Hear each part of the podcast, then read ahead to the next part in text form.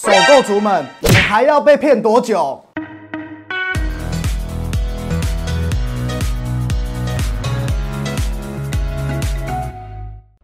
嗨，大家好，我是 Ken。那今天要跟大家讨论的主题是，为什么民众买房子的时候怕被房仲骗？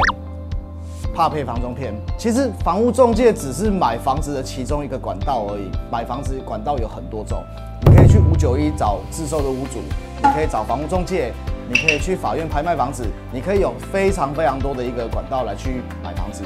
但是百分之七八十还是以房屋中介这边的交易为主，所以这是我们内政部登记出来的数据。那为什么明明台湾人透过房仲买房子比例这么高，可是却又害怕房仲欺骗你呢？以下有两大点是 Ken 在这边整理出来跟大家分享的。第一点就是话术千变万化，不老实不诚实。嗯，我相信曾经有被房屋中介的首购族们，还有买房族们，都会有这个心声，好像他讲的话，我应该相信吗？好像他说的话到底是真的还是假的吗？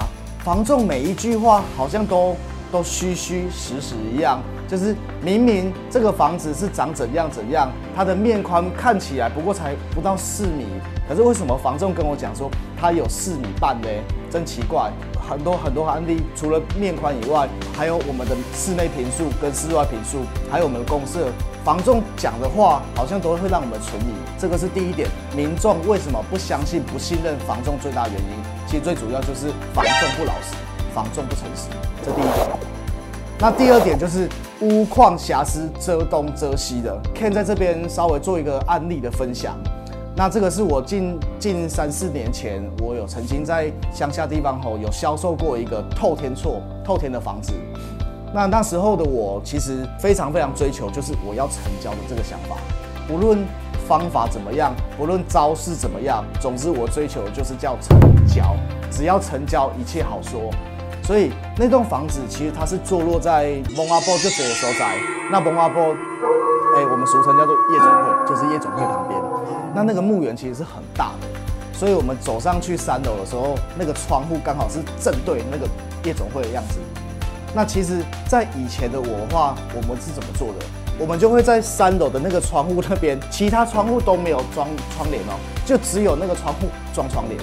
那可想而知，为什么只有那个窗户装窗帘？因为我们就是不想要让客人在看的时候看到那个夜总会的样子，所以我们通常都会把那个窗帘给拉起来，那就没有看到了。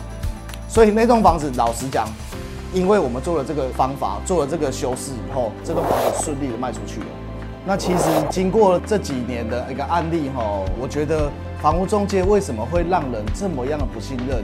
呃，就以刚刚我讲的夜总会旁边这个透天来讲的话，其实事后回来想一想，我觉得，我觉得自己对自己的内心哈是有冲击的，因为其实我本身我的本性并不一定是想要做这样事情的人，可是为了要成交，所以我们就会掩盖一些事实。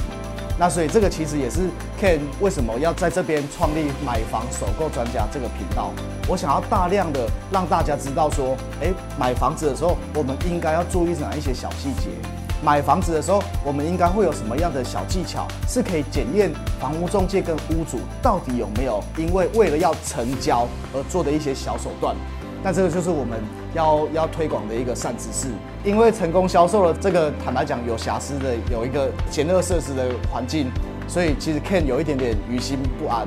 我私底下的时候还有回去到我们这个屋主家，那亲自去问他这个问题，结果屋主给我的反应是：有这回事吗？没关系，我基督教的，所以他就基本上把他实验拿出来，他就没有在意这件事情。那这件事情也就告一个段落了。以上就是我们这一集的内容。如果你喜欢我的 Pocket 节目，请帮我订阅起来，这样你就不会错过下一集精彩的节目喽。我是买房首购专家 Ken，我们下一次见，拜。